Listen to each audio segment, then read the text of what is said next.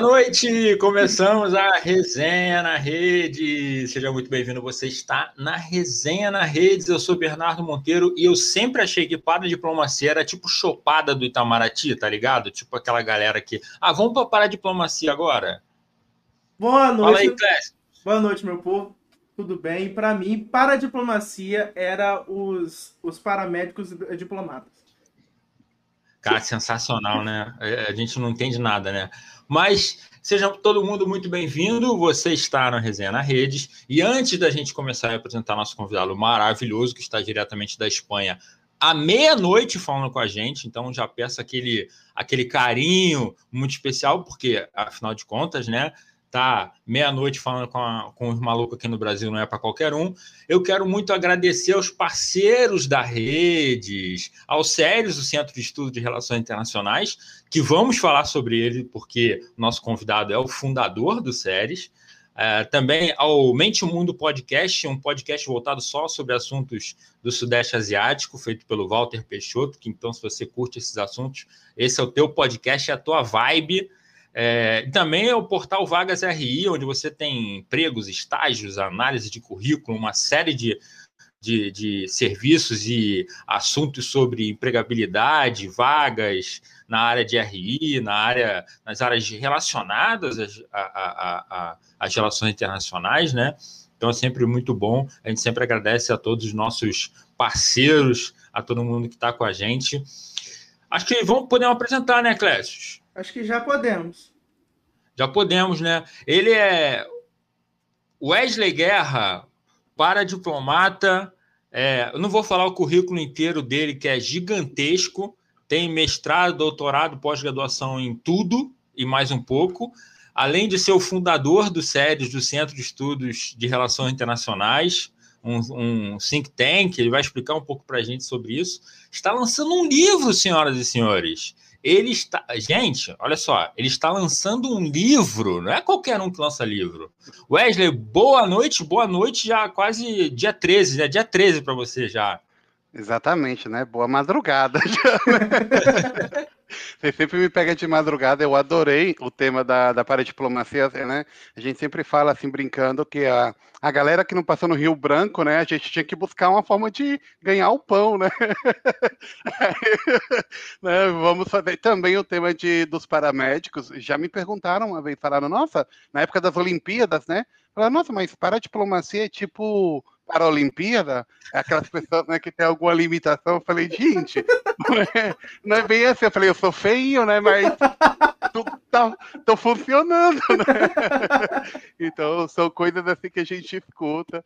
Mas é um prazer, eu agradeço aos dois, ao convite. Sempre vão participar. Né? Eu gosto bastante de, de, que seja algo assim bastante descontraído, né? que a gente possa dar risada, risada. Eu acho que o mundo ali passa por um período tão chato e complicado, né? que já é difícil, né? Você fazer algo, é, convidar as pessoas para ter aquela né, monotonia de sempre, né? Para isso, gente, é só ver as notícias, né, que é praticamente o, o epitáfio, né?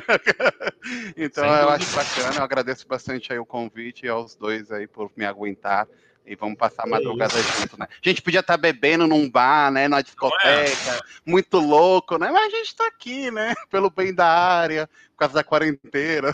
Exatamente. Sem dúvida, sem dúvida. É...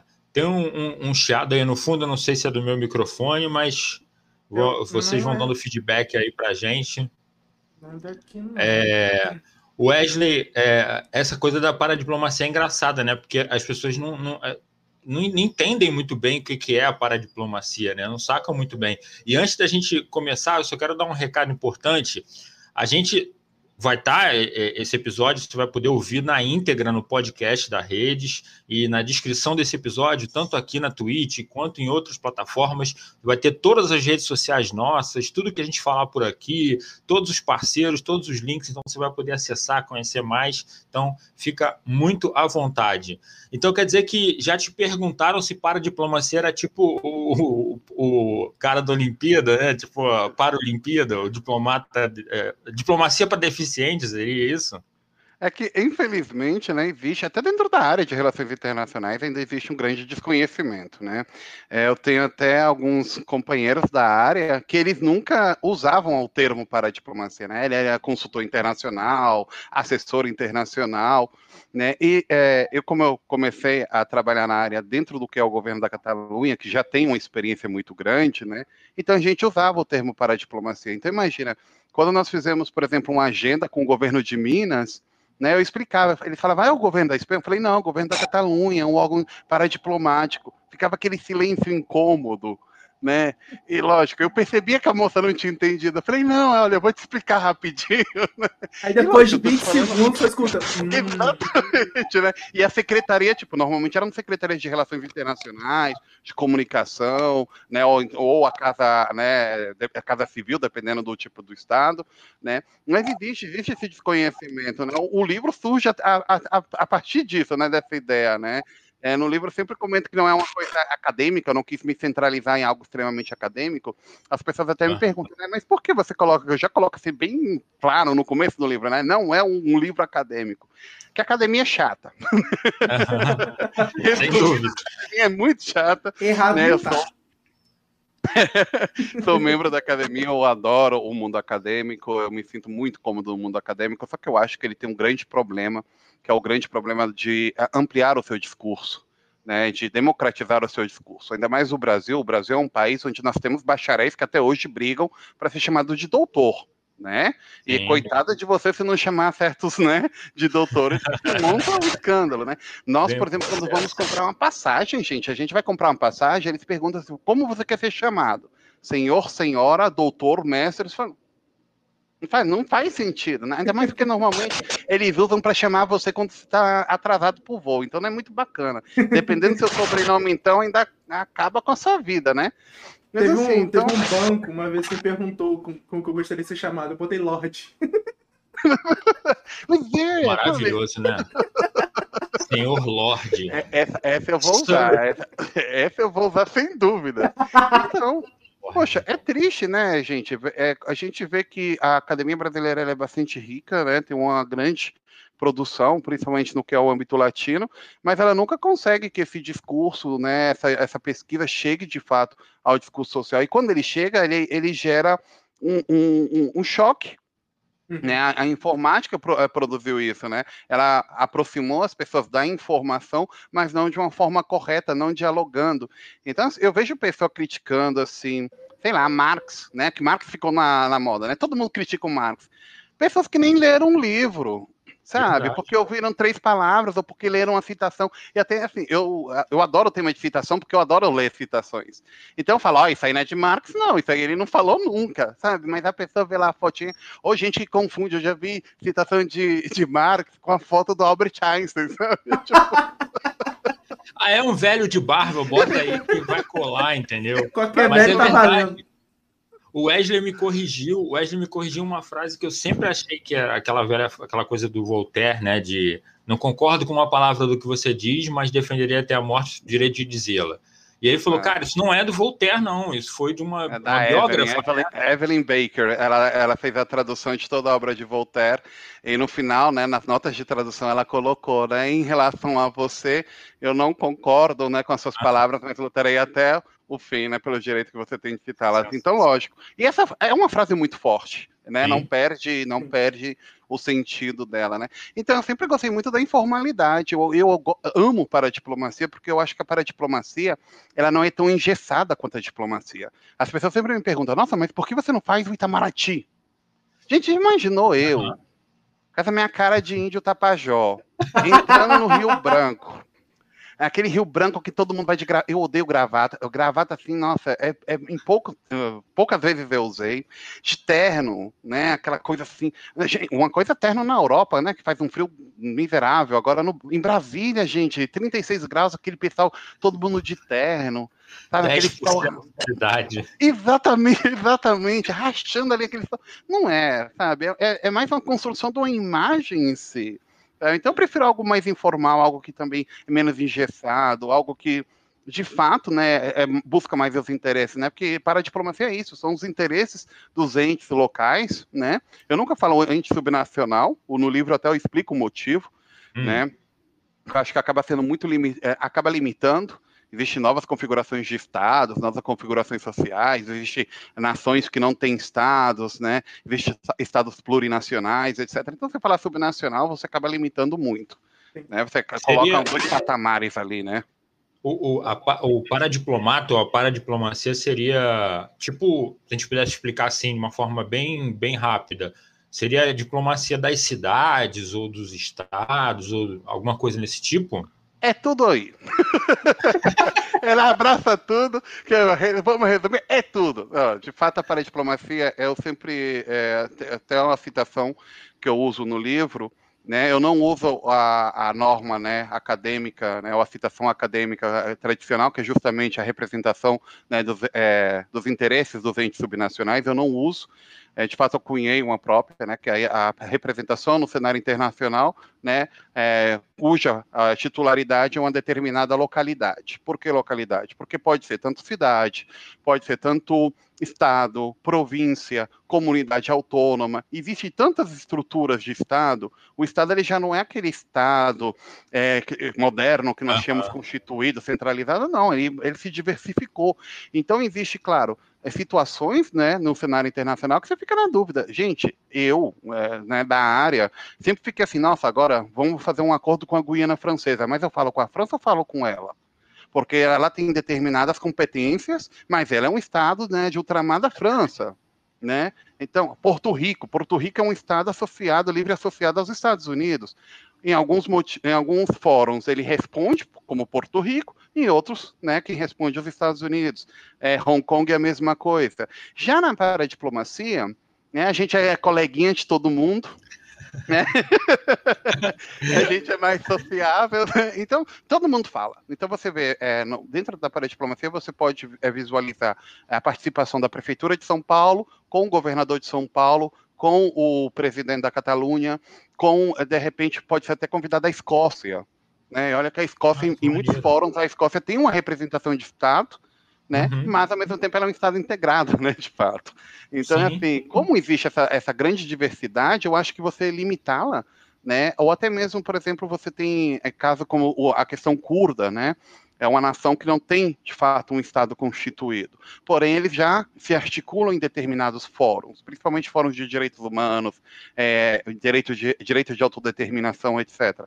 Então, você não pode limitar de falar assim, não, aquela estrutura clássica do Estado, assim, você tem o governo centralizado e depois você tem os entes subnacionais sujeitos a esse governo, ainda mais porque nós estamos falando de um contínuo né, de estruturação. O Estado está perdendo força né? É, é, a Europa é o exemplo disso. A gente está claro. se matando aqui a pau, né? Virando os Estados Unidos. Sonho nosso. por, fa por, falar em Europa, é... você está na Espanha, na região da Galícia. Cara, assim, primeiro, como é que você foi parar na Espanha? É sempre uma história muito engraçada, é sempre uma história muito legal. E, co e conta assim, o que, que de mais louco, mais diferente tem acontecido aí na, nessa região e na, na, na, Espanha como um todo, acho que na Europa como um todo, durante esses lockdown aí que tiveram e tem que cruzar bairro, cruzar cidade, como não pode, como é que tá essa loucura aí? Olha, eu sou um catalisador de situações adversas, vamos chamar assim. Começou. Já me aconteceu de, de, de, estar numa grande reunião com os principais investidores do da setor de construção na época das Olimpíadas do Brasil. Eu estava falando que né, eu gesticulo bastante, ter arrancado um botão do meu terno e, e o diretor, o diretor da maior empresa de engenharia da Europa que constrói as torres de lançamento para a NASA no Cabo Canhaveral, ele saiu correndo atrás do meu botão e meu chefe com a mão na cabeça falando assim, eu mato esse menino, né? Já tive aquele momento também, o Diabo Veste Prada, né? Que, tipo, estávamos no, no Palácio dos Bandeirantes, e tinha umas manifestações lá em São Paulo, né? Aí chegou assim, do nada, um executivo falou assim, Wesley, consiga para mim um helicóptero. Momento Diabo Veste Prada, mas não foi aquele momento legal de fazer as comprinhas andando por Paris todo chique, né? Não, foi aquele, sabe, aquele de, te vira legal, né? Falei, moça, não sei nem onde vai vir. Ligo para o exército, o que, que eu faço? E aqui na Espanha, né, no lockdown, foi uma loucura. É, a gente é, é superamos agora a terceira onda, é, houve esses momentos de sístole e diástole, né? A Espanha seguiu os critérios da Organização Mundial de Saúde, como toda a União Europeia. Houve, né, pequenos riff-raffs, né, algumas discussões, como eu acho que em todos os países do mundo teve, né? algumas mais, outras menos, né? Assim, a maior loucura que me aconteceu foi assim, é. eu passei todo o, o verão, né, europeu, na minha casa, trabalhando desde a minha casa. Eu só saía da minha casa para ir para o supermercado, que por certo fica. Eu moro num prédio, ele fica debaixo. Uhum. Só que, lógico, né, bem quando deu as minhas férias, voltaram a fechar a cidade, porque tinha aumentado o número de chamadas. Eu falei, gente, não é justo. Eu levo todo o verão preso em casa. Eu não fui na praia, eu não fui na piscina, eu preciso sair. O que, que eu fiz?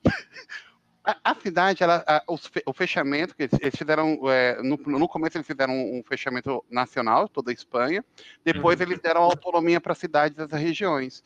Então a minha cidade era fechada, só que a cidade do lado não, né? E o meu objetivo era ir para Portugal. O que, que eu fiz? Eu chamei o um amigo, ah. entrei, gente, isso pode me dar até multa, eu entrei no, no porta-malas, e atravessei como um imigrante legal, né? Porque a pessoa a pessoa pega a documentação, mas não deixa de ser imigrante, né? E assim, eu atravessei. Eu me senti culpável um pouco, mas assim, não tanto. É tipo a, a Sol da novela América, né? Para quem é mais antigo. Exatamente, exatamente. Então, assim, poxa, isso, aí vamos. novela isso, cara. Alô, alô Projac, Valci Carrasco, aí, ó. Um aí, ó. Coisa boa, hein? Não, é, Vai virar assim, uma então... série da Netflix. Nossa. Que, não é? Ó, maravilhoso. É, é, é umas histórias assim que, tipo, é por isso que eu, eu sempre. Eu tive um chefe é, maravilhoso, né? O Pepe né, José Boadas, ele é o escritor do livro Os Espanhóis, ele é um catalão que mora no Brasil já há um bom tempo, né, e ele foi o meu diretor no, no governo da Catalunha, né, e é, ele sempre, eu sempre tive um carinho muito grande por ele, até hoje a gente mantém contato e tal, né, e ele sempre me falava, ele falava, Wesley, você tem um potencial muito grande, mas você é muito informal, né? Você, talvez se você fosse mais formal, mais jeitosinho e tal. É tipo aquela professora no, no fundamental. Ele é inteligente, Exato. só faz muita bagunça. Exatamente. Eu, eu não tomava como algo negativo. Eu agradeço muito, tô cada um do, né, dos conselhos dele. Só que assim, eu acho que as pessoas têm que ser muito é, fiéis à sua essência. Né? Uhum. Eu consegui me posicionar da minha forma, tanto com o governo da Catalunha, depois com o governo de Galícia, sendo quem eu sou, sem nenhum momento deixar né, é, de ter valor profissional. Durante muito tempo eu tive medo. Eu, uhum. eu, tentava reproduzir um padrão, tanto de forma de vestir, de falar e tal. Eu não falava se eu estava casado com um homem, com uma mulher. Não, era aquela coisa, né? Eu tentava seguir um padrão. Que a gente tem aquele, né? A gente é construído com aquilo de se você faz tudo certo, o mundo vai te retribuir. Gente, é mentira. Não é assim. Tá? Eu tem muita gente que... plenamente. tem muita gente que se mata de estudar e a, e a, oportunidade não chega. Você tem que construir a sua oportunidade. Exatamente. E você só vai conseguir construir sua oportunidade sendo quem você é. Porque senão você está construindo ela para outra pessoa. Então, eu, lógico, é, de um jeito ou de outro, assim, meio espalhafatoso, mas eu consegui, né? Consegui, até consegui fazer o livro, né? Não é? O... Pô, deu certo, né? Ué, eu e não, mas. E o livro eu decidi justamente assim, eu decidi fazer um livro que são uma, uma compilação de artigos, né? É, que eu publiquei em, difer em, diferentes canais, principalmente no CEIRI, que é o Centro de Estratégia e Inteligência das Relações Internacionais, do meu amigo é, Suano, Marcelo Suano e da Daniela Alves. Beijão para eles, adoro eles. E assim, ele sempre me falava, falava, nossa, Wesley, seus artigos é, é, é bacana porque você, de uma forma muito didática, ensina as pessoas o que, que, é a sua área. Você gera um interesse porque você não limita ela para os especialistas em relações internacionais, ciências políticas ou direito. Você, a pessoa, tanto o que é formado em direito, ele vai ler e gostar do seu artigo, como a pessoa que é de outra área ou a pessoa que é completamente leiga. Ela uhum. vai ter um interesse. Então, eu fiz toda a cobertura da situação da Catalunha, né, que deu aquele deu um, um, uma dor de cabeça né, de anos e anos, né? Participei ativamente também do processo catalão, né? Eu não posso falar muito isso não, porque eu estou na Espanha, né? Isso aí não, não é muito bem visto, né? Mas participei ativamente e assim. Aí só tem a vizinha com um copo na parede, filha da. Não, é falei é, espanhol, né? Hijo de la puta. É. Hija, ela Pepe, que passa? É, ó, o acento aí tá mais para argentino que espanhol. Não tenho. Me, me falta, me, me falta. Mas, assim, é, é, é, é bacana. É, eu, sempre, eu sempre tento de falar com as pessoas assim. É, lógico, quando você admite ser quem você é sem montar uma personagem, lógico que você vai conseguir. Eu considero assim, né? Você consegue uma série de oportunidades mais afins com o que você realmente é, como você sente, e acaba conhecendo pessoas que estão nessa mesma sintonia. Eu conheço muitas pessoas que é, têm uma visão de mundo, só que pela empresa que eles estão, que é uma empresa que tem uma visão completamente diferente, eles são pessoas que são frustradas, porque eles querem fazer a diferença, querem mostrar as coisas de uma forma diferente, mas de repente está numa grande consultoria, que ela tem uma visão de mercado de uma forma, e ela não é aberta a que você mostre outra forma. Então, uhum. eu tive a sorte de construir a minha carreira sendo que eu sou, é, sendo sério nos momentos que é necessário ser sério, mas também sendo extremamente informal no momento que é preciso ser informal, né? Muito eu acho assim, o humor, o humor, gente, é a melhor ferramenta de comunicação. Né? O humor funciona, o humor é universal. Ou, se você falar de uma forma docta, né? Eu, eu adorava, quando eu morava no Brasil, gente, eu adorava ver a, a TV Senado. Assim, porque. É, é, nossa, nossa a, a, a, do STF, então, a, tele, a TV Tribunal lá, a Tribuna, sei lá, não me lembro o nome dela. TV Justiça. Gente, eu adorava aquilo. Porque eles estão xingando, mas de uma forma tão fina, é uma elegância. Fala assim, nossa, eu, eu falo assim, galera de direito passa cinco anos na faculdade aprendendo como xingar de uma forma bonita. Porque era lindo. Sua senhoria, sua senhoria com a veemência que o senhor fala, né? A gente já chegava e pá, eu falei, gente, que chique, né? Nasci para isso, eu sou mais verduleiro, né? Eu sou mais aquele de te joga a cadeira na cara se você falar isso, né?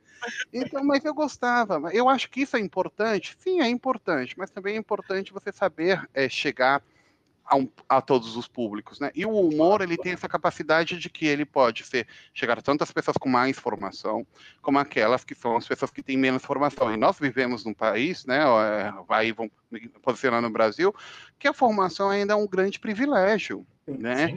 É, houve nos últimos 10 anos uma série de melhorias que agora, infelizmente, está caindo novamente, mas ainda é um país no qual você tem menos de 10% da população formada. Então, é um grande privilégio, é um grande privilégio. Então, eu acho que você não se pode dar o luxo, e também não é o meu interesse, existe pessoas que esse é o interesse. Eu também participo de alguns projetos que é focado para academia, então, lógico que está um discurso completamente diferente. Mas a minha ideia não era essa, a minha ideia era falar, não, eu tenho que falar com todo mundo. Com todo mundo, por quê? Porque a discussão não deve ser nunca centralizada num grupo.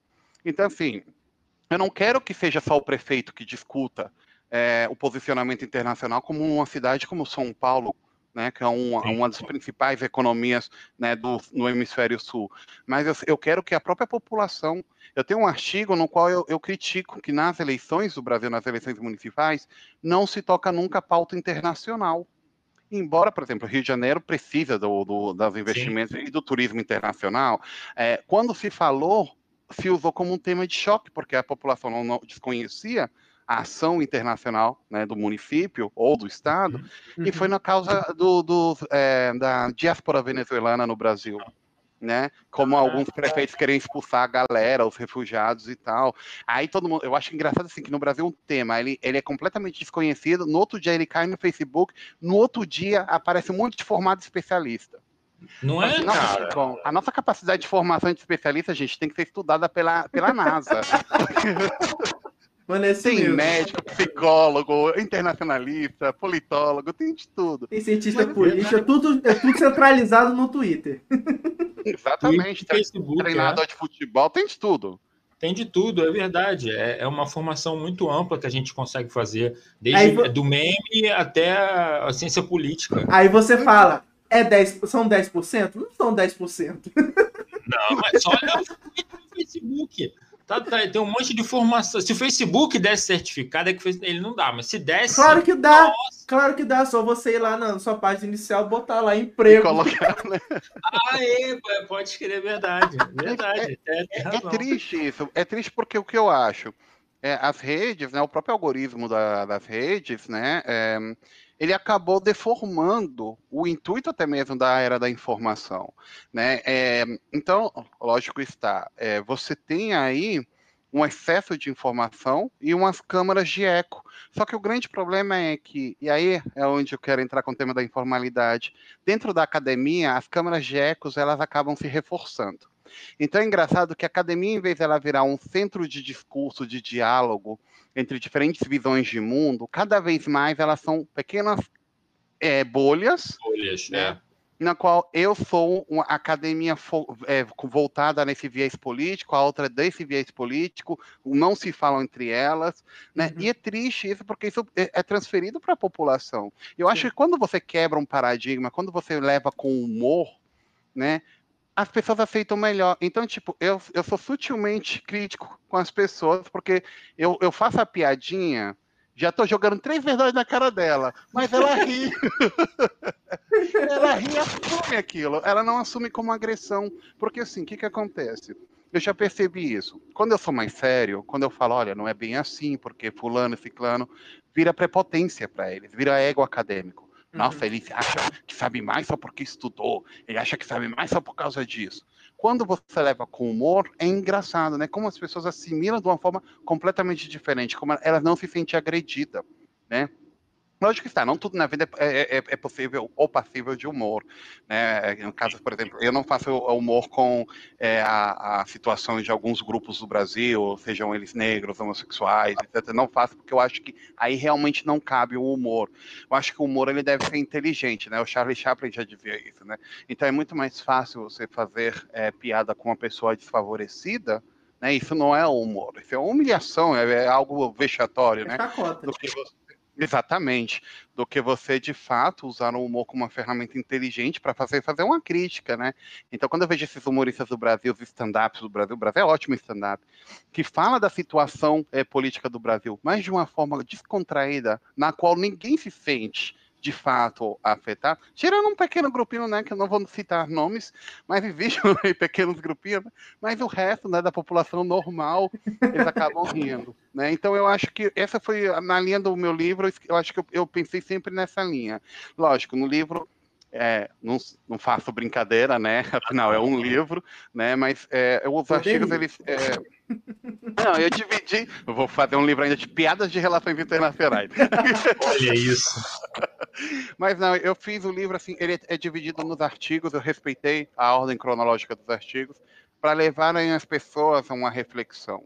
Ainda mais porque, assim, dentro da academia, se ele fosse um livro acadêmico, ele acabaria, né, é, se versando em um viés ou em uma visão.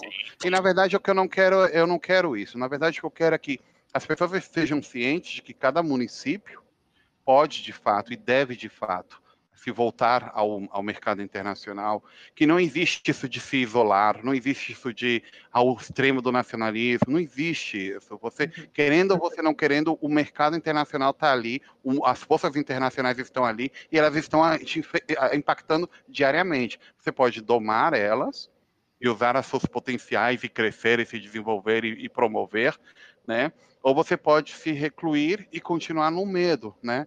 Infelizmente, a tendência do medo, né? Então, acho que foi isso, sabe? Eu fiz a linha assim, falei, nossa, fazer a linha professora, sou da época do carrossel, gente. Me senti a professora Helena. tipo, falei, vou fazer uma aulinha aqui, mostrar pra galera. Carrossel, né? chiquititas, não? Não, carrossel, carro, primeiro carrossel. É que você é muito novinho, é, rapaz. Você é muito da época, novo. Eu sou da época da manchete ali, Dona Beija. A gente amava isso. Dona Beija.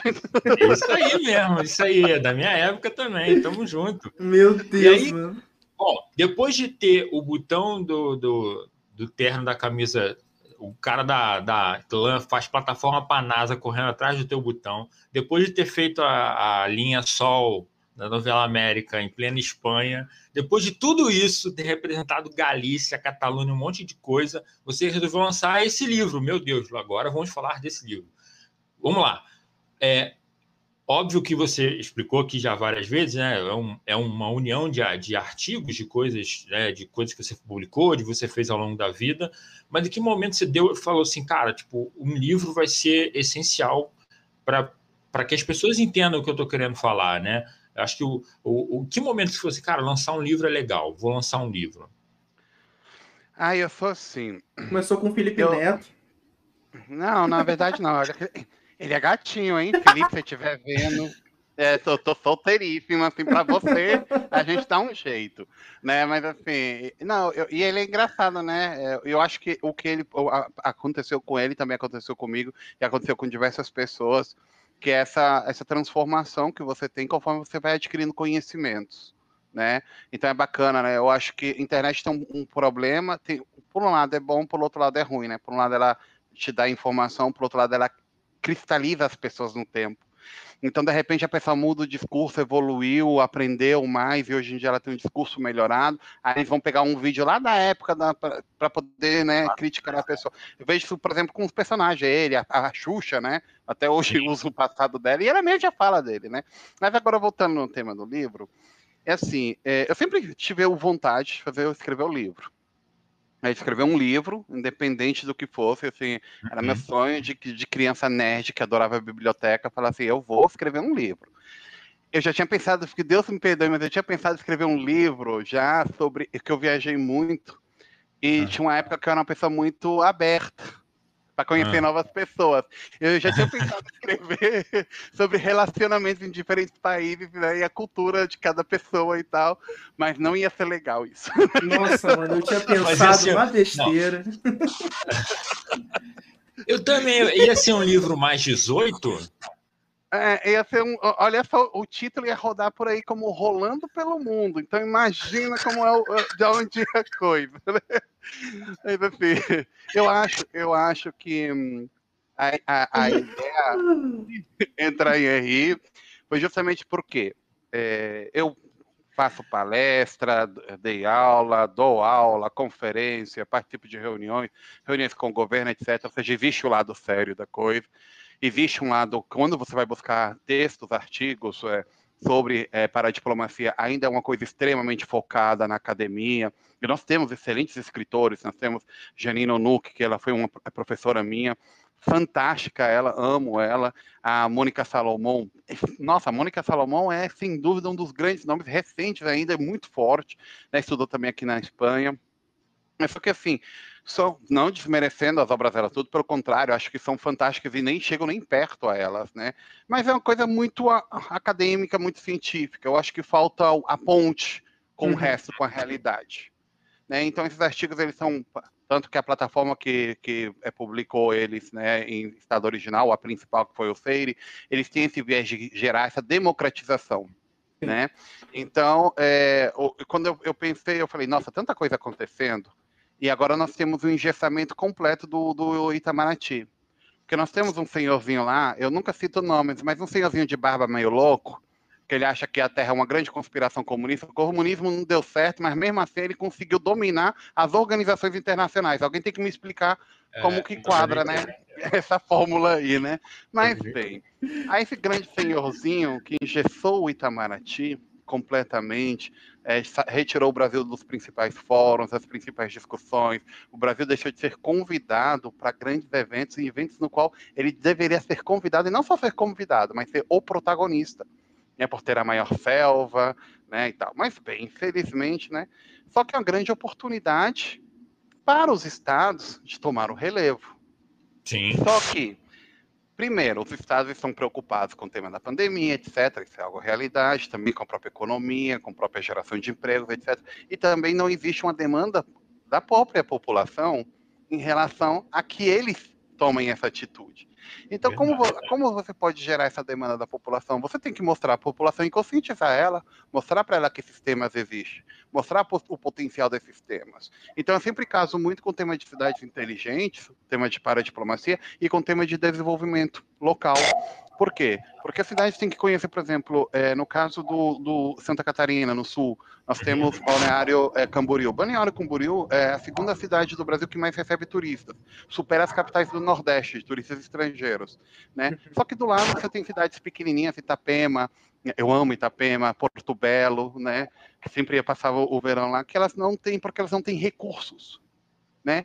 Existem diversos projetos internacionais de cooperação internacional, de cooperação técnica, linhas de subsídios, etc, etc, etc, que poderia beneficiar essas regiões.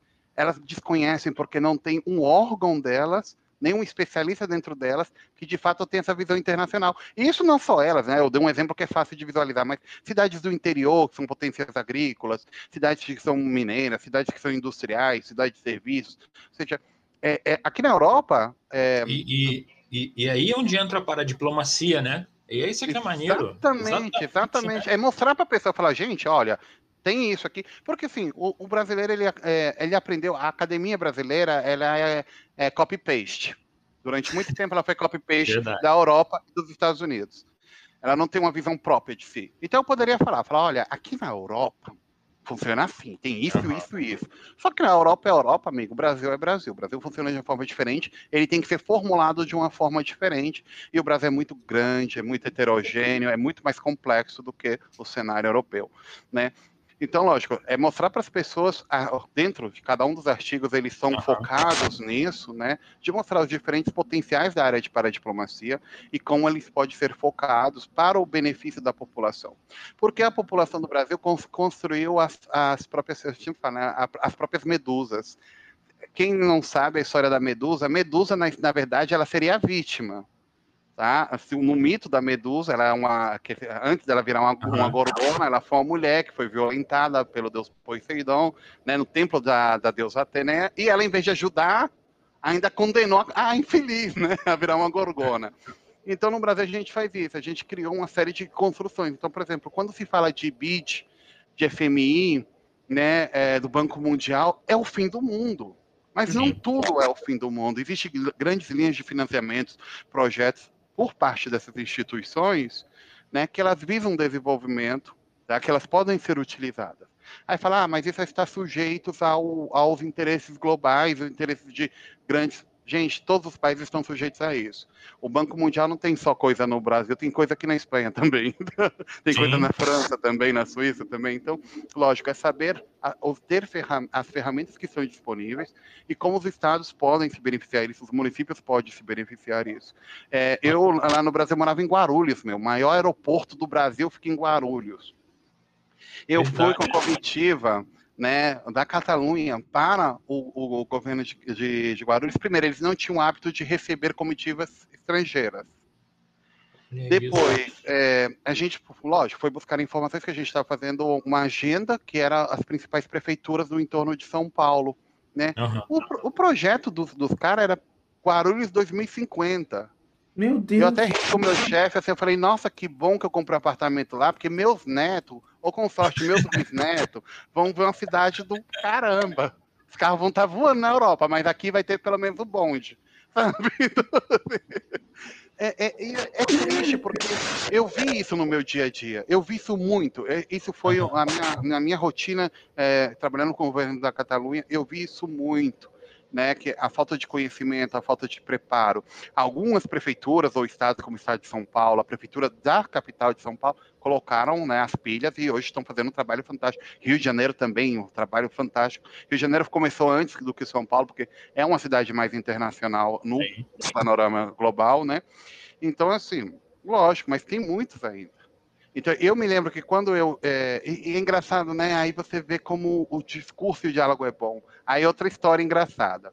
Tá, ah. eu numa, na ah, conferência. Antes, antes, deixa, Perdão, antes você, você, comenta, é, é, é, legal você falar tudo isso, que você. É, tá, isso está tudo no seu livro, em, em forma de artigos, Sim. em forma de produções. Né? É, o livro, a gente já, já, já quero deixar aqui na descrição, tanto aqui no, na Twitch quanto no podcast, enfim, todos os lugares vai ter a descrição do link da Amazon, ou seja, você pode comprar o livro físico ou e-book é, pela. Tá vendo ali, tá, tá venda físico no Brasil não? Só na Europa? Não, no, no, no, Brasil a gente decidiu fazer o físico depois da quarentena, que eu não sou bobo, ninguém tá dando conta de comprar. Miserável, um gênio! Eu falei, não, vamos colocar só online, todo o pessoal tá todo mundo em casa, pô. Verdade, verdade.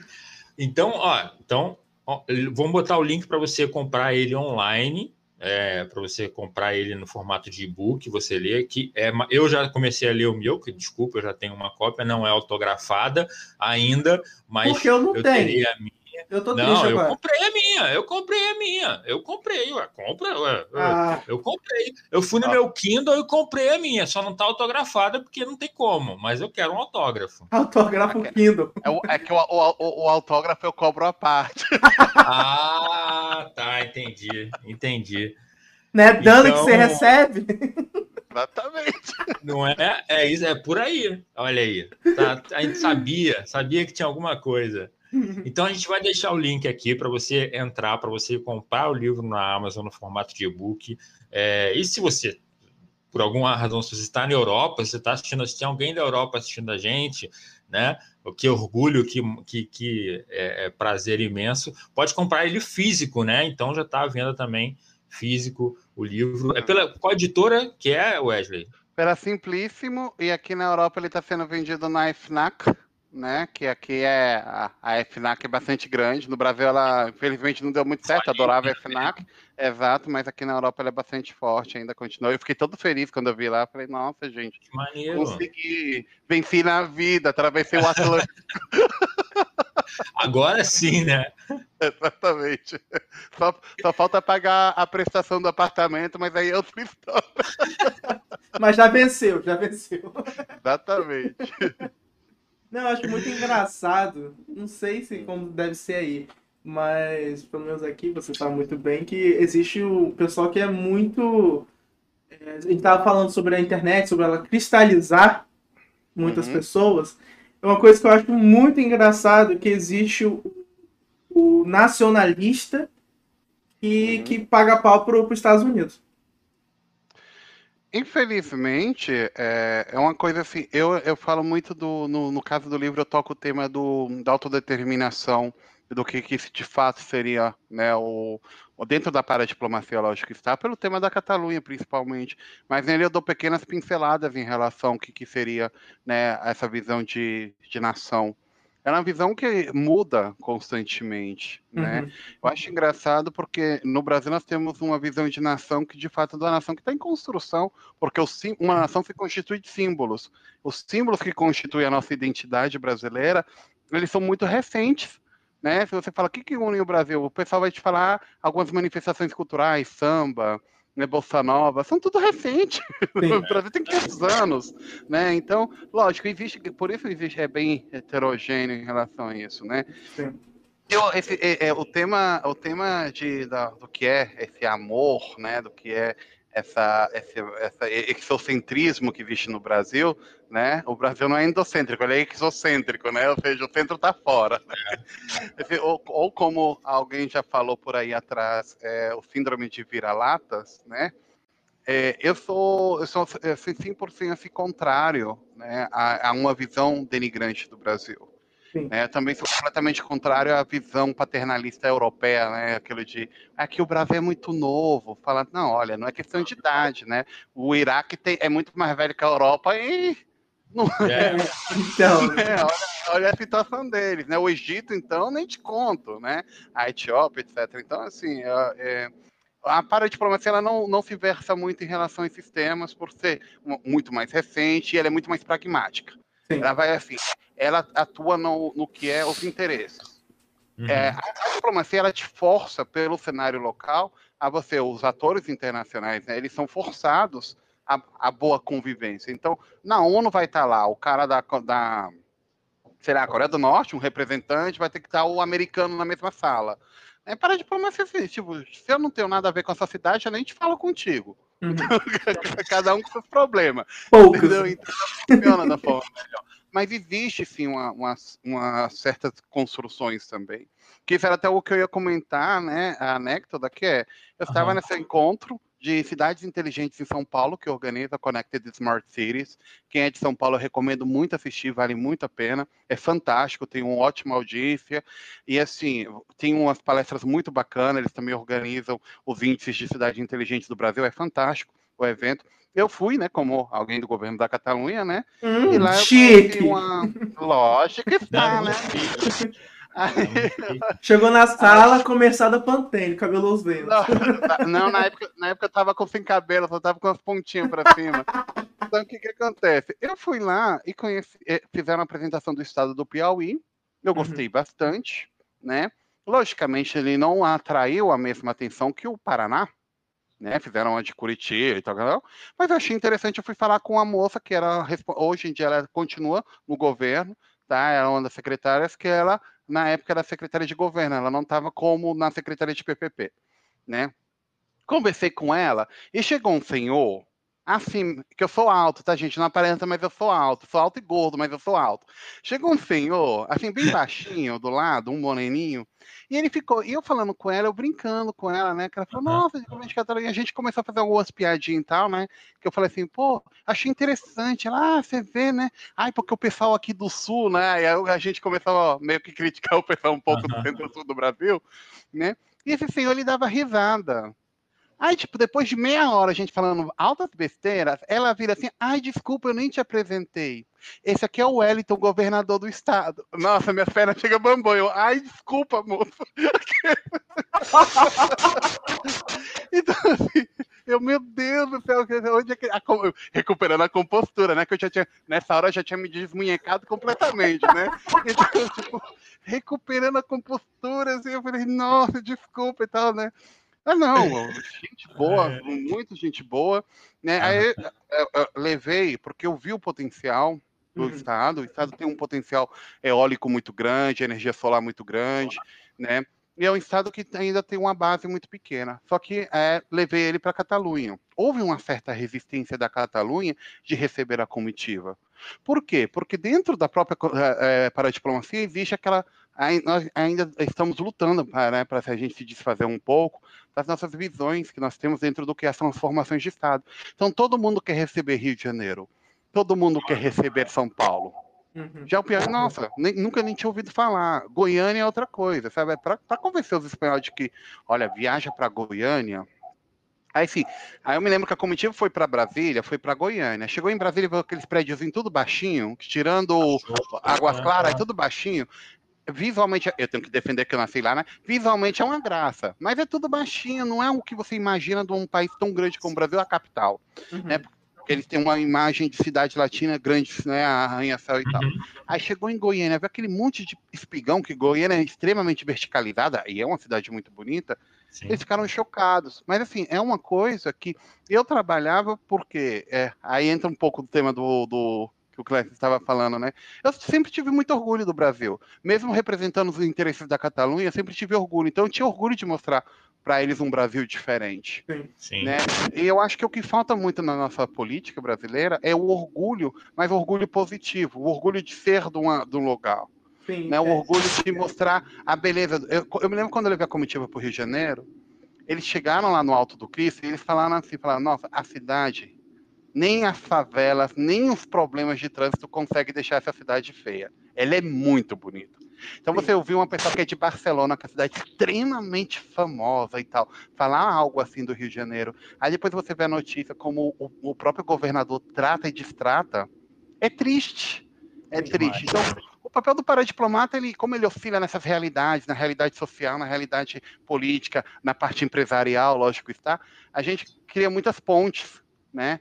O paradiplomata ele atua também na parte acadêmica, gerando acordos entre universidades, instituições, bolsas de estudos e tal e qual. Né? Então, eu, eu, eu acabei fazendo muitos amigos em São Paulo, principalmente, que é onde estava o escritório, e também no resto do Brasil, em diferentes setores. Enfim, todos me conheciam como o doidinho do governo da Catalunha. Era a minha marca, né? Porque era o que tinha caído nas escadas, né? O, o que, sabe? O que tava conversando e de repente, sei lá, sabe?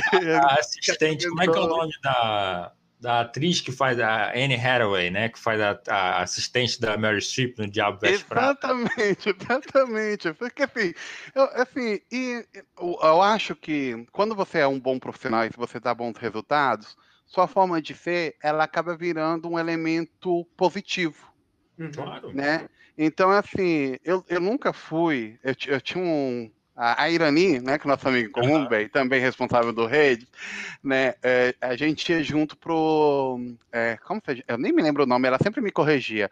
Irani, desculpa, preciso de você aqui para me ajudar. Irani, e daqui a pouco vai comentar qual é o verdadeiro nome. Exatamente. Era um grupo, era o grupo de hum, jovens empreendedores de São Paulo, da Fiesp. Uhum. Gente, uhum. Fiesp, eu na Fiesp.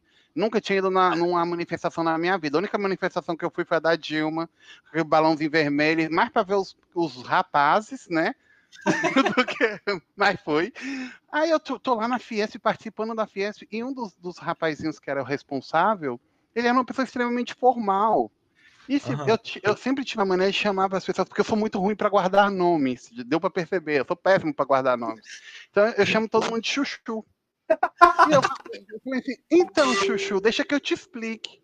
Ele, ai, não me chama de Chuchu. Eu falei, meu filho, para mim o Alckmin é Chuchu, para mim o governador é Chuchu, para você, você vai ser Chuchu.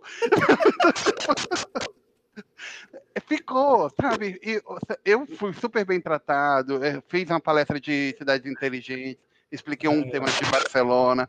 Então, assim, é, eu, esse, é, é, eu fico feliz com o projeto desse livro e já tem outro projeto em, em, em andamento, olha, né? Olha. Porque é uma coisa bacana de mostrar para as pessoas, primeiro, mostrar para os jovens de que você pode, você não precisa é, deixar seus sonhos de lado, é, nunca se deixe limitar, que é, porque eu vi muito, você não cumpre o papel, você não cumpre o perfil da empresa. Uhum. E depois eu, eu, eu vi que, é que bom que eles me mandaram embora porque senão ia estar extremamente frustrado. Eu já fui numa grande empresa aérea do Brasil, né? Que eles te mandam para fazer a entrevista. É o terno, a cor do terno, o tamanho do terno, como tem que estar penteado o seu cabelo, né? E tal. Nossa. Eu ia que parecia um Ken, um Ken, um Ken só que do Paraguai, como os olhos puxadinho. Então, sabe, eu parecia um Quen para, paraguaio. E fui, nossa, é, seu nome é ser Quen.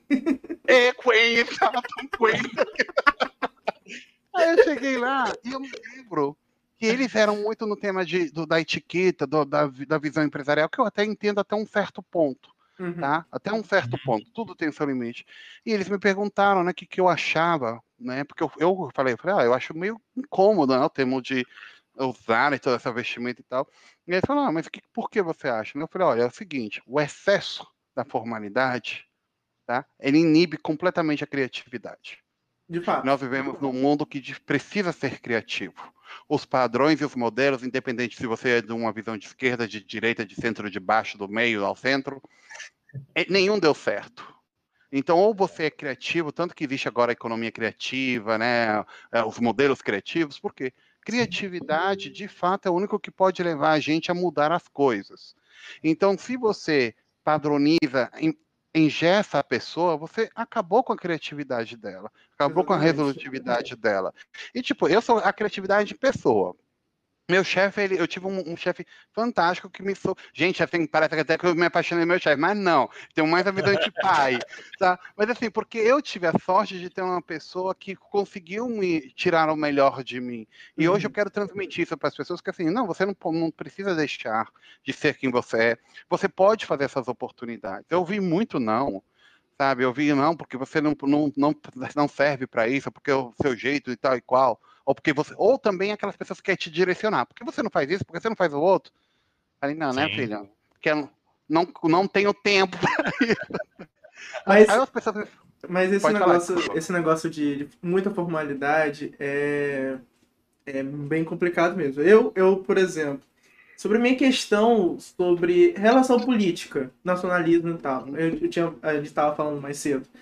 É, eu tinha uma, uma, visão, quando eu era adolescente, assim, roqueiro, internacional, eu não quero saber de né? música brasileira. Ontem, né? É, exatamente, há três minutos ontem. atrás. É. Aí, o que aconteceu? É, eu entrei na faculdade, comecei a faculdade de Direito, e até que eu, eu fui convidado, eu tenho, tipo assim, é, eu sou, apesar de fazer Direito, eu sempre tive um pezinho lá em relações internacionais. Uhum. Eu até namorei uma menina que era fazer relações internacionais, que conhece o Bernardo, que a gente se conhece, se conheceu outra vez dela. E né, teve um evento que foi a, ao KDN, uhum. que, que teve no, no Rio em 2019. Aí, então, ali, é, assim, eu vi lá o exército de outra maneira. Né, de como a gente, como apenas é, civis vem, eu vi lá dentro. E ali foi, foi, aí que eu comecei a exercitar essa, essa coisa do orgulho de ser brasileiro. Rapaz, o tema do exército é uma coisa complexa, né? Porque eu sou, eu sou, eu sou crítico ao exército, ao mesmo tempo eu participo do núcleo, que é o CDPEM, que ele está ligado ao Federal Fluminense do Rio de Janeiro e também ao INES, que é do pessoal militar. Então, assim, estudo, exatamente. Uhum. Então, assim, é, é, é, faço um monte de coisa, tá? Vários núcleos aí e tal. As pessoas sempre falam, qual é o seu segredo? Eu falo, gente, meu segredo, vou dividir com vocês, é pobreza. se eu pudesse, se eu fosse rico e pudesse estar na, lá nas Ilhas Maldivas, naquele, sabe, aquele, aquelas cabaninhas que a gente só vê no Photoshop, uhum. assim, linda, aquela água azul, assim, tipo Kim Kardashian, eu não ia estar... Deus me perdoe, eu tava um pouco me fudendo com um. eu queria ter depressão, porque fala que dinheiro não dá, não dá felicidade, mas eu queria ter depressão em Paris, no alto da Torre Eiffel, né? Então, meu segredo de fazer tudo é a pobreza, porque assim, o que, o que é o pobre, ele ele acorda, ele, ele, nasce na verdade programado, né? O pobre ele entra no ônibus, ele acorda, ele dorme e acorda antes da parada. A gente já tá programado, é muito raro a gente perder a parada, né? A gente acorda assim, tipo, eu, até quando eu tô desempregado, eu acordo na hora do trabalho, porque o corpo já tá habituado a trabalhar, o coitado. Assim, meu filho, levanta da cama, vagabundo. Então, assim, né? Mas. Que você não faça nada, que você fica num sofá. Exatamente, mas você vai fazer alguma coisa, você vai fazer alguma coisa. Então, assim, é, eu participo de muitos núcleos, né? É, uhum. De vários fóruns, eu acho extremamente importante. Eu recomendo sempre todo mundo, a, a juventude, para crianças, participem de fóruns, de núcleos, é, de centros de pesquisa, é, manda artigo, escreva, busque. Eu sempre fui muito cara de pau. Tá? Quando é, eu fui o Congresso de Estudos Internacionais aqui de Galícia, que me convidaram, eu vi essa organização em Galícia, eu, na época ainda estava no Brasil, já estava pensando em voltar para a Europa, e eu ia vir para a Galícia, terminar o meu mestrado na época. Né? E eu vi essa organização, achei super interessante. O que, que eu fiz? Meu filho, mandei um e-mail na hora, me apresentei, e quase falei assim: você vai me contratar. e com esse salário. Ah, você vai. então, assim, porque é uma forma de. No começo, ah, escreve um artigo. Beleza, escreve um artigo sobre o Brasil e tal. Uhum, Olha, a gente vai fazer um, um, evento. Você quer lá participar?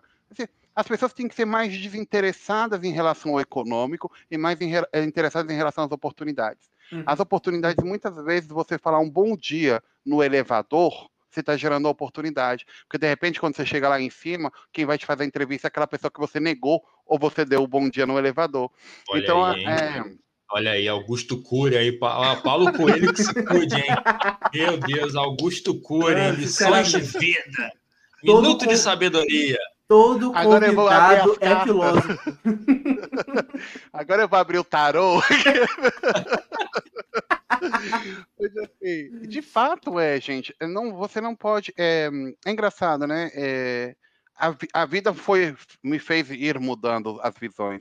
Era uma pessoa que eu defendia completamente assim, um, aquele, aquela visão reduzida de mundo do, do mundo, mundo, capitalista, do, da meritocracia. Deus me livre do Lula ganhar. Eu falava, minha você é doido, isso aqui vai virar Cuba, sabe?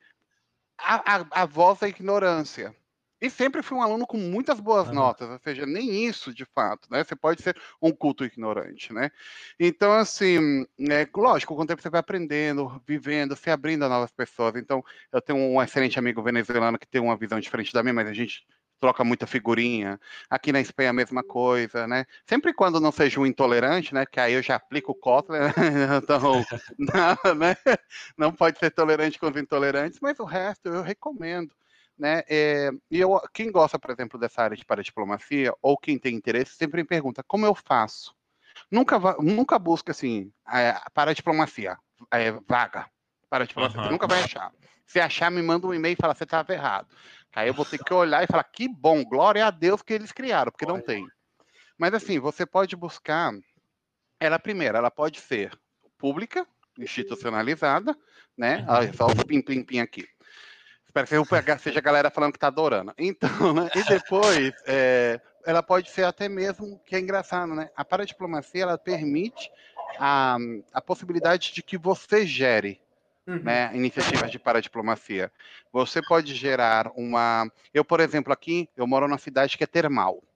Tá? Tem umas termas, oh. assim, e, em Ourense, né? E tem umas termas que você pode usar, são termas públicas, só que ela não tem uma página decente. Aí eu falei, sabe uma coisa? Eu vou fazer uma página em português, inglês e espanhol. Fiz uma página no canal do Instagram e tal e tal. Então, assim, a iniciativa pode surgir de você. Aí depois um, um dos, dos é, candidatos a prefeito entrou em contato comigo, porque ele achou interessante e tal. Ou seja, você vai gerando as oportunidades. As pessoas têm que. No começo, gente, não é aquela coisa de ah, vamos ganhar milhões e tal. Você quer isso, vai para o Itamaraty uhum. e se lasca lá para passar lá. Né? Que aí quando você passa, Boa você consegue. Exatamente, né? Mas senão você tem que gerar essa oportunidade. Não é porque você mora num município pequeno que você fala, nossa, vou ter que ir para São Paulo. Tá, você vai para São Paulo, tem oportunidade? Tem. Mas você vai competir com os que estão lá, com os que foram para lá, etc, etc, etc. E você pode gerar. Você não Eu acha que outras pessoas pensaram a mesma coisa que você? Não, sem dúvida. sem dúvidas, é, né? E é muito para de falar isso, né? hum, pode falar. É muito legal isso, porque assim, é, se tem hoje muita gente já com rede social e tudo, como a ideia que você falou, né? Tipo, uma pessoa do município do interior, do centro-oeste, do norte, cara, você pode começar uma carreira de paradiplomacia exatamente fazendo defendendo o seu município, falando das coisas boas do seu município, turismo, enfim, qualquer outra coisa. E aí daí você surge as oportunidades, cara. É muito maneiro isso.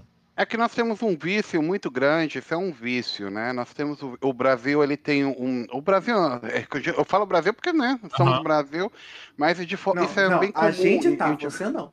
É, Começa aí. Começa aí. eu fugi. Mas assim, existe, é uma visão, né? Aqui também existe na, na Espanha, né? Nos países latinos isso é muito forte. Né? A participação cidadã, embora ela tenha tentado ser né, estimulada nos últimos anos, uhum. né? Uhum.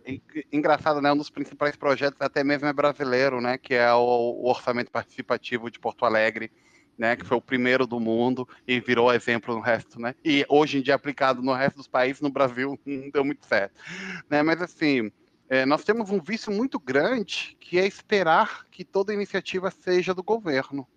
É, de fato. É verdade. É, e assim, eu, eu sou super a favor do governo, do, que seja atuante, que exista, que exista é, é, órgãos públicos, servidores públicos, saúde pública, educação pública. Eu não tenho uma visão americana do mundo, porque eu moro Você na, é na Espanha né? O ruim é que não, eu sou, da, eu sou, eu sou do cara que se, que se mata a pau com ele, rapaz. Eu respeito muito Lula, mas eu sou Ciro, né, gente? Olha só, olha só, isso daí tá errado, hein? Você tá errado. Você é o comunista, vagabundo. Mas enfim, eu sou a favor, porque eu fui. O, o modelo que eu me criei, eu me criei aqui na Espanha, mas também morei na Suíça, né? Tive uhum. uma temporada na França, né? Na Itália também são países que eles.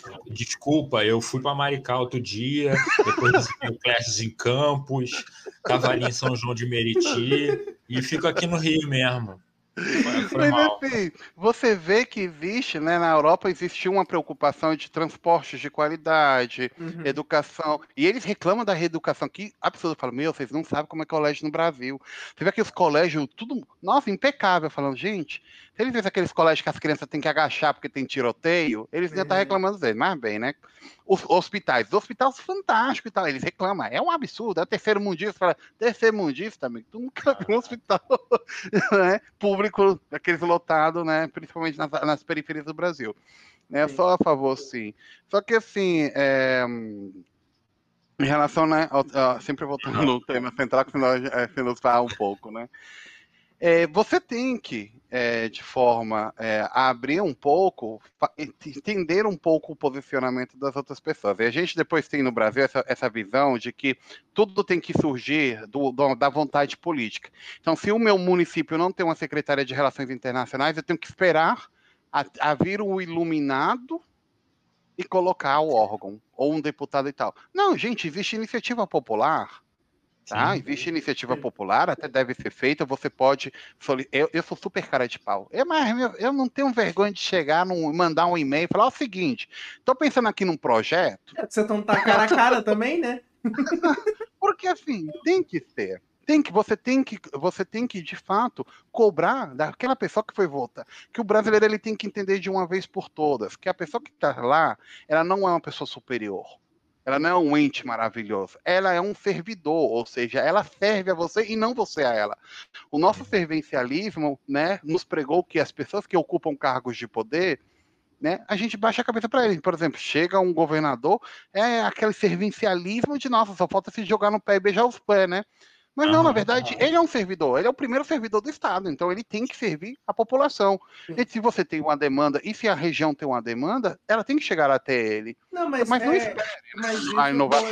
Foi, foi, uma, como posso falar, uma, uma, grande construção social de, por exemplo, em campanha política, o cara fala assim, é, por exemplo, a pessoa tá com, não tem saneamento básico, não tem, é, não tem água direito, é, a, a casa tá assim, no extrema pobreza. Aí chega um cara querendo solucionar os problemas dele e vai, cara, assim, isso aqui é um Deus, um salvador. É. Esse é o, é o é, grande gente... problema. Porque quando Meu a gente tem Marcelo... o, o uhum. contexto uhum. da, da Europa, que tipo assim, lá é com certeza, primeiro mundo, então as pessoas têm, têm as suas necessidades básicas, que têm o, o, o direito de poder reclamar sobre qualidade. Mas aqui, no, a grande realidade é que a gente está é, debatendo sobre coisas é, que são muito pequenas, mas que são necessárias.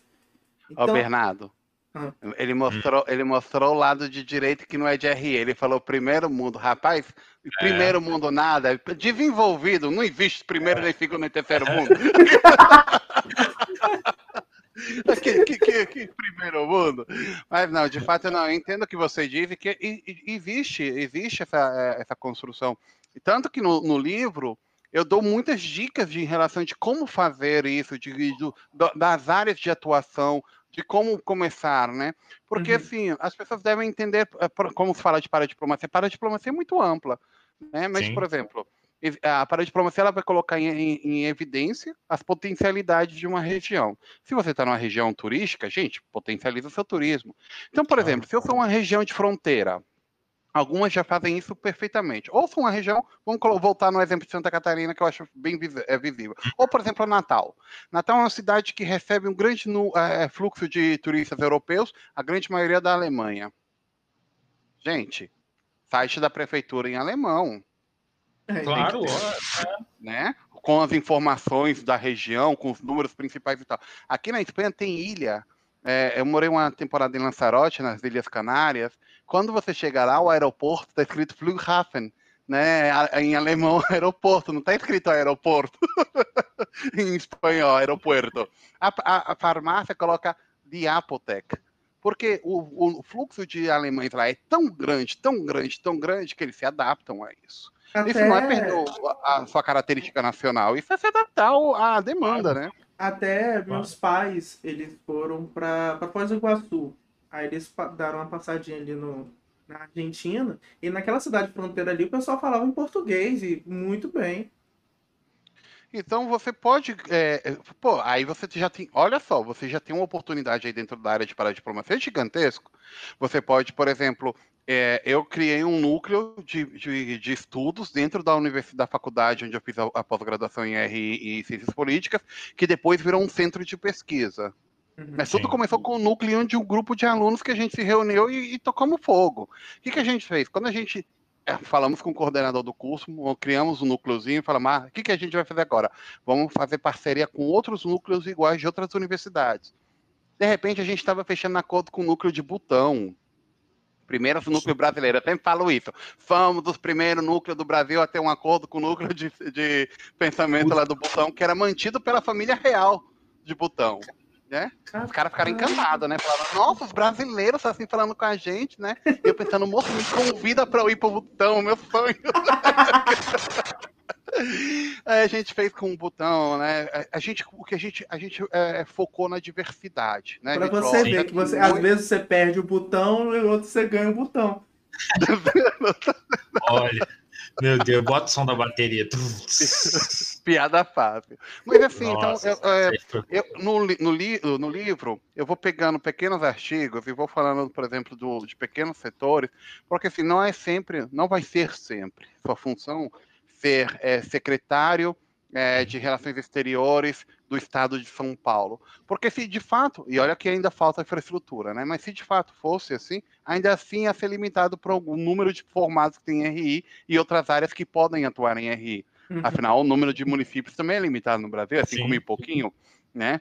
Então, assim, Existem outros setores, setor acadêmico, né, o setor turístico, que pode se beneficiar, o setor comercial. Gente, tem é, um, eu nunca, nunca me lembro o nome da cidade de São Paulo. Em São Paulo tem uma cidade no interior que era uma grande produtora de cerâmica.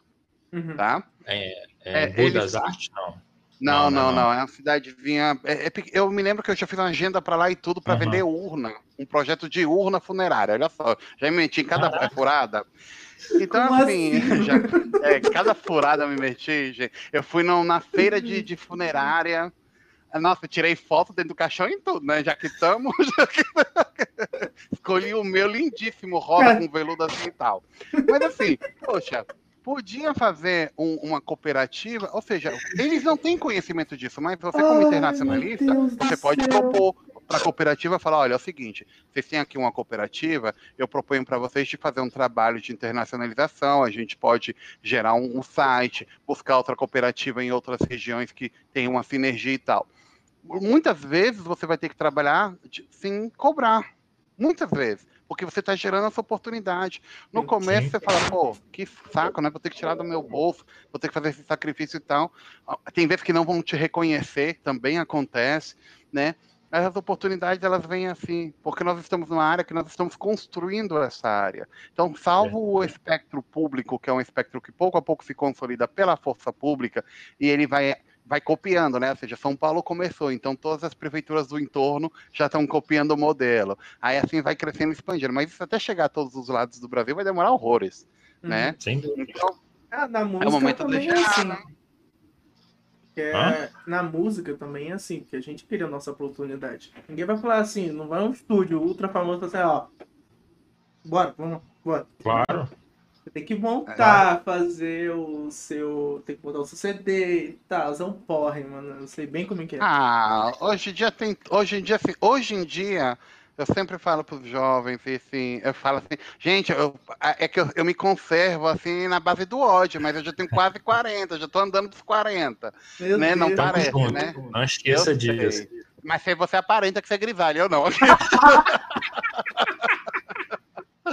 Mas assim, é, gente, é, é, eu, sempre, eu sempre reforço para o pessoal né, essa, essa importância do, do, do, que são as ferramentas. Né? Usem as ferramentas certas. Você hoje em dia tem muitas ferramentas disponíveis. Olha, você tem software para fazer estudos de mercado, para fazer análise de conjuntura. Você tem como expor essas ideias através do YouTube, atra, através. É, dos centros que existem, através do, da, do Facebook, através do Instagram, é, LinkedIn. Então, existe hoje muitos canais. Lógico, Sim. Tem que ter cuidado também, porque essa proliferação acaba perdendo uma certa, né, o norte. Né? Tem que ser uma coisa focada, né? Sim. Mas isso acontece com todas as áreas, porque o mercado ele é cruel. O mercado ele vai te tratar de uma forma muito cruel e só sobrevive os melhores. Essa é a realidade, é o que tem para hoje, né? É. Infelizmente. Você tem que saber tem aquela essa... coisa certa naquele jeito. Eu vou falar mais uma coisa. Na verdade, você tem que ter a sua marca própria. Olha, como o Wesley não tem, porque Deus fez, se arrependeu e quebrou a forma. Então, assim, não existe Cada um tem que saber a sua marca. Você tem que se vender pelo que você é, pelo, sim, sim. pelo que você acredita. Poxa, se você é um município pequeno, sei lá, sabe aquela região dos lagos? Tem uhum. os municípios chiques, né, que todo mundo conhece, e tem vários municípios pequenos, tão bonitos quanto, mas ninguém nunca ouviu falar, só quem é carioca que sabe. Verdade, Pô, se você é daquela região e você acredita que aquilo tem um potencial de expansão, de participar em feira internacional de turismo, de fazer intercâmbio, de atrair, atrair pessoas, pesquisadores e tal, poxa, leve aquilo até o final. Não se decante para um lado para o outro. Que a galera tem, tem, no Brasil, né, principalmente. Você lembra da época do, do Frozen de Orgut? Aquele é, sim, sim. Olha como eu odiava aquilo. Olha o papo então, de velho, gente. Eu não tô entendendo nada. Era, era, não é tão velho assim, não, viu? Que não, não, é, não vem com essa, não. É, é, é, é... eu vou falar, mas pode falar marca, não tem problema não. Yogo é, Berry, começou com é Yogo Berry. Nunca ouvi falar, nunca ouvi falar. Então, uh, assim. Ah, o, tu é, não, não, não. É, o Clássico é de roça. É. Mas assim, como que aconteceu no Brasil? Os House. Ou, aí eu vou te falar uma coisa que sim, aí você já não pegou, Clécius. Ou aquelas, é, sabe, de jogar videogame, que você ia lá, alugava uhum. uma hora e ficava jogando uma videogame. Hora. É, isso eu Exato. sei. aí, o que que acontece? O brasileiro, ele tende isso, a copiar e emular. Nossa, eu vi uma ideia de fulano que deu certo de RI, eu vou copiar igualzinha. Sim. Você tá, você tá jogando seu currículo fora do que é relações internacionais, porque a conjuntura não é a mesma. Salvo que você esteja na mesma cidade, e mesmo assim ainda você vai ter muitos fatores aí, incidentes, né? Então eu não entro dentro do que é o projeto em si no livro, mas sim eu falo uhum. como identificar alguns fatores né, que de fato vão mudar conforme a realidade né? E vai mudar também o, a, o caráter do seu projeto, né? E depois você tem que entrar é, força de vontade, muita força de vontade, cara de pau, não ter medo de levar não. Assim, pelo sim, pelo não, é melhor você falar. Sim. Porque se você perguntar para uma pessoa e ouvir um não, pelo menos o não você já tem. Sabe? É assim, a gente fala, né? Ah, já tenho o não, agora eu vou pela humilhação. Vou completar é o pacote, né? Mas tem que ser assim, porque senão você vai ter aquela eh, RI. Eh, todo mundo que eu conheço que deu certo em RI, é, até mesmo dentro do, Ita, do Itamaraty, foram as pessoas que tiveram é, um pouco de da perspicácia de ser, né, e de levar a coisas né? frente. Exatamente, de ser de fazer algo diferente, de ser uma forma diferente. Ou você entra naquela estrutura rígida que tem de relações internacionais, por ser uma área de humanas, né? Ou de ciências sociais, dependendo aí da visão, que ela tem uma área, a academia é extremamente rígida. Na academia de relações internacionais, ou você é doutor, com a bomba de oxigênio debaixo do braço, ou você não tem voz. Eu, eu, quero morrer com isso, porque assim, você vê professor é, licenciado Verdade. de engenharia ou de arquitetura dando aula na faculdade. Em RI, para você dar aula na faculdade, a grande maioria você tem que ser doutorado, mínimo, tá? Mínimo. Com uma ampla experiência. E é o que eu falo, é a bomba de oxigênio debaixo do braço, porque não dá oportunidade para quem é novo. É, é triste é isso, é a realidade, ela é extremamente estruturada. Depois, Itamaraty, a mesma coisa, Itamaraty tem vários rituais. Tem um ritual lá que me falaram assim, que eu, eu dei tanta risada, que é um ritual de entregar umas gravatas para os embaixadores e tal, sabe? Caraca. Eu falo assim, você acha que eu vou tirar do meu bolso para dar uma gravata para você? Ele que compra, ele ganha bem pra caramba, pô. Sabe? É, então, assim, é, a pessoa tem que saber também se identificar. Tem gente que gosta desse lado mais formal, é, tem protocolo, protocolo, poxa, é fantástico. Eu me lembro que é, no caso do protocolo, quando a gente teve a reunião no governo da Catalunha, foi uma guerra de protocolo, porque eles, é, o governador da Catalunha queria colocar a bandeira do Brasil e Catalunha. Só que na sala estava o embaixador de São Paulo, de, da Espanha, que fica em São Paulo. E conforme a lei de protocolo, a bandeira do Estado-nação é a que deve priorizar. Então tinha que ser a bandeira do Brasil e da Espanha. Minha filha, Aí o governador foi mesa a mesa tirando as bandeiras da Espanha e colocando as da Catalunha. Mas foi um inferno aquilo. e o cara de protocolo correndo que nem um desesperado. Mas olha que bom que tinha um cara que sabia desse tipo de protocolo, porque levava já muito tempo trabalhando na área, eu não fazia a mínima sobre isso. Uhum. Ele chegou, ele explicou uma e outra vez, falou, não, olha, para a gente não gerar nenhuma insatisfação, porque tem aqui o, o cônsul da Espanha, né? E a gente depois foi lá conversar com o governador e tal, ele meio que aceitou, né? Ele então tira tudo. Não quero mais nada. Mas é isso, pessoal. Então, Muito bom. Recomendo a galera aí a, a dar a quem tiver interesse, né? A ver esse livro, ler o livro, os artigos também que nós temos no Redes, no Séries, no Seire, etc, etc, etc, que eu sempre trato, né, de democratizar aí o, essa área, tanto de relações internacionais quanto de paradiplomacia. O B sabe, né, B? Não, sem dúvida, sem dúvida. É, antes da gente encerrar, é, a gente sempre encerra, vou pedir para o Wesley já pensar aqui, que sempre peço uma indicação. Então você pode. Pensa qualquer coisa, pode ser uma, um livro, uma, uma série, série, um filme. Não, é... o seu livro não vale, o seu livro já está no meio. Tem que ser o outro é, livro. É, um outro livro, enfim. Mas já fica aqui o meu convite para todo mundo. Aqui vai estar na descrição de novo dos episódios.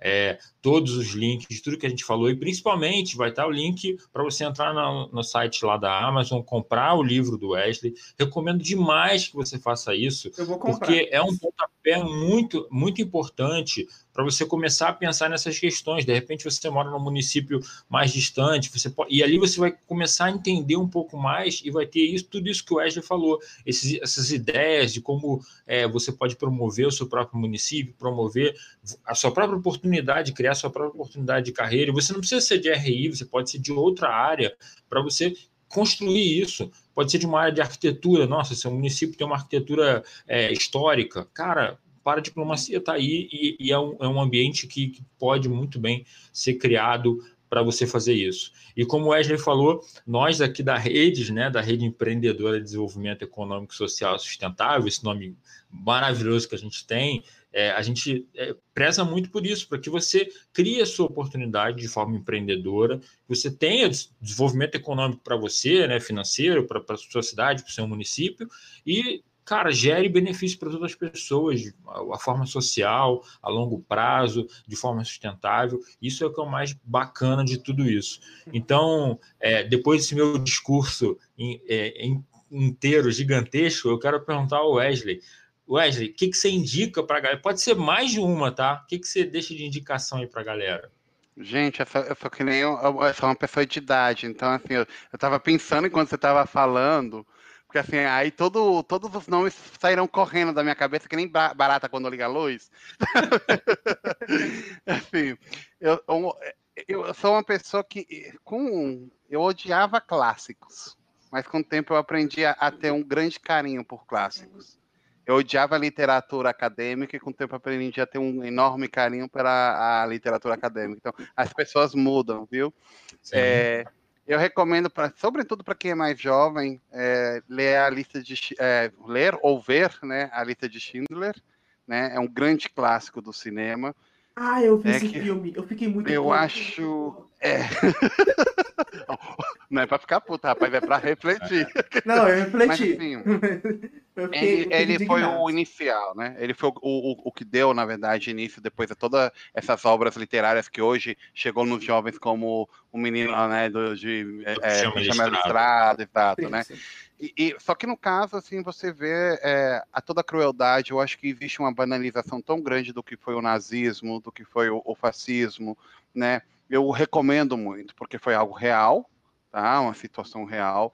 E, e às vezes é isso, às vezes você precisa é, ser lembrado né, do sofrimento, né? É, outra coisa aí, vou, vamos pegar um pouco do Brasil, né? Ah. Do Brasil eu recomendo Estação Central do Brasil, sempre vai ser meu favorito. Até hoje eu não, não minha vontade de jogar fogo em Hollywood, não ter dado o Oscar para Fernanda Montenegro, porque ela merecia muito mais do que a Guinness Paltrow lá pelo Shakespeare in Love, né? É, é fantástico porque, mas por que eu recomendo ele? Para as pessoas verem como era o Brasil antes.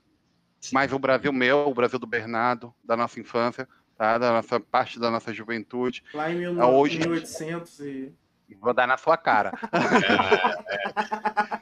No, no, Brasil, é, no, Brasil, as pessoas, desde um, de um patamar é, muito recente, elas tiveram a, a, comodidade de questionar as coisas sem lembrar de onde elas vieram. Uhum. Então, eu vi muita gente no Brasil apoiando uma, uma visão do mundo, é, uma privatização de serviços de saúde, quando eles recentemente tiveram acesso a planos de saúde tá? A grande maioria nasceu em hospitais públicos.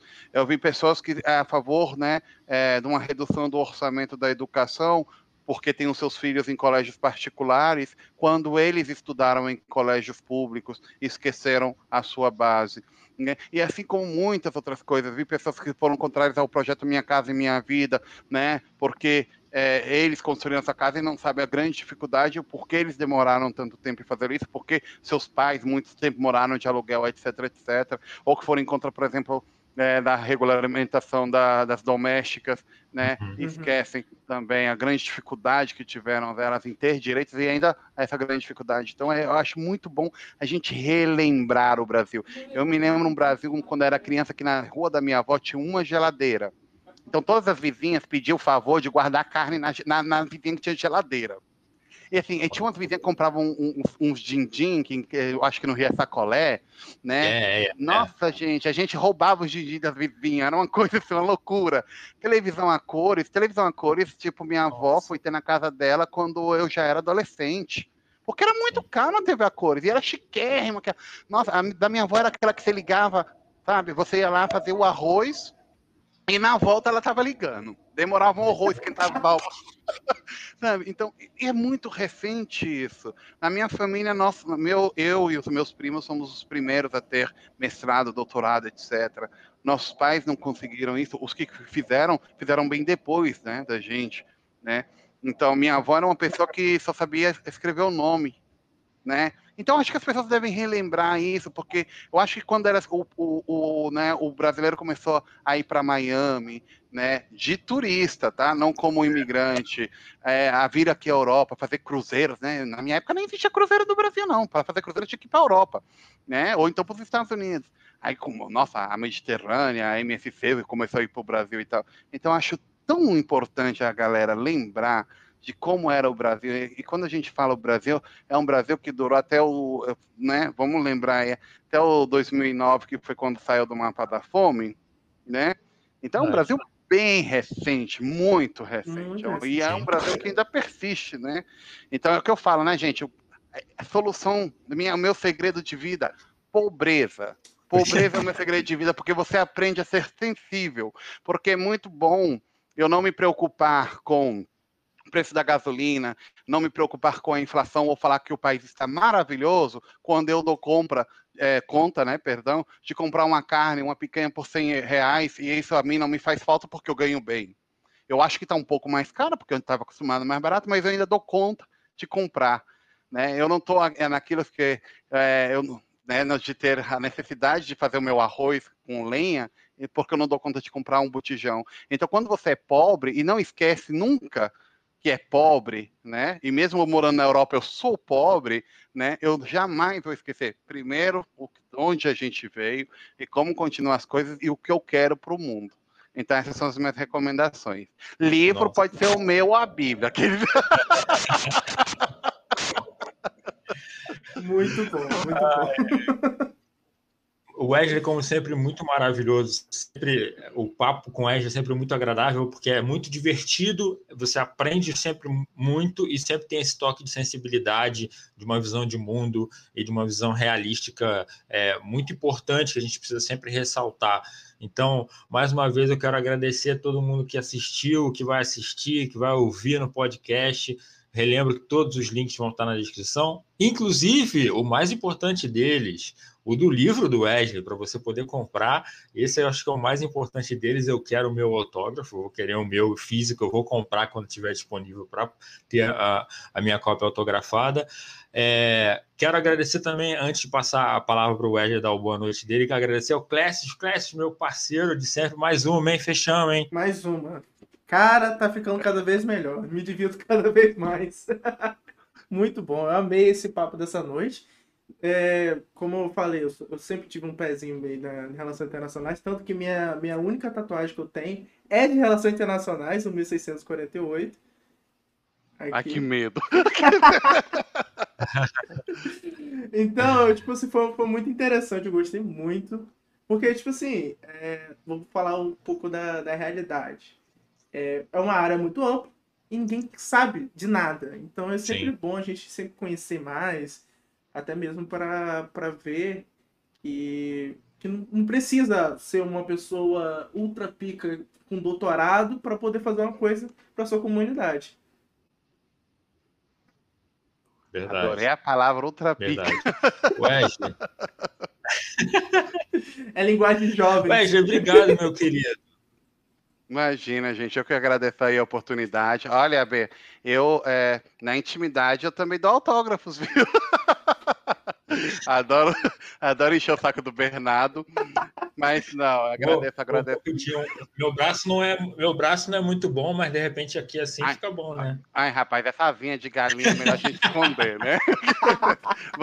Guarda aí, guarda a vinha aí, né? Que sair de repente com alho dá, dá um jeito, né? Mas não, eu agradeço muito. É, já peço desculpa para as pessoas, né, que foram ouvir o podcast pela minha voz né? É, ah, minha, gente, eu escuto a minha voz, eu fico irritado. Falo, gente, que, que, voz de pessoa chata. Mas eu sou gente boa, eu prometo. Também, eu tenho que olhar pra minha cara. É? Ah, eu, eu não tenho esse problema, não. Eu não tenho esse problema, é, não, porque então. eu sou cego, sabe? Meu óculos tá aqui. eu vejo só um vulto e esse vulto eu acho bonitinho. Mas não, eu queria agradecer, agradecer sempre o, as risadas. O, o, eu acho que é isso, né? Eu acho que é, se a gente, se a pessoa vê um vídeo como esse, que ela ri junto, que ela acha engraçado, ela vai guardar essa, reter mais essas informações, né? Porque eu posso te falar, a gente consegue lembrar das piadas que a gente ouvia na escola, mas não consegue lembrar de grande parte das lições que a professora dava. Sim. E os nossos melhores professores foram aqueles que faziam a gente rir, que a gente tem uma boa lembrança, uma lembrança grata deles. Então a gente consegue reter muito mais. Então, eu assim, se não der certo, gente, eu vou abrir o meu stand-up, meu canal de humor. Humor inteligente, com Wesley Guerra. Exatamente. Bicho internacionalista. Sensacional. Muito bom, obrigado, gente. gente. Muito obrigado a todos. A gente se vê na, na, na, próxima, será no sábado. Sábado que vem, não amanhã, no outro, no outro, nos vemos de novo no Resenha na Redes. Valeu, galera. Abraço! Valeu, pô!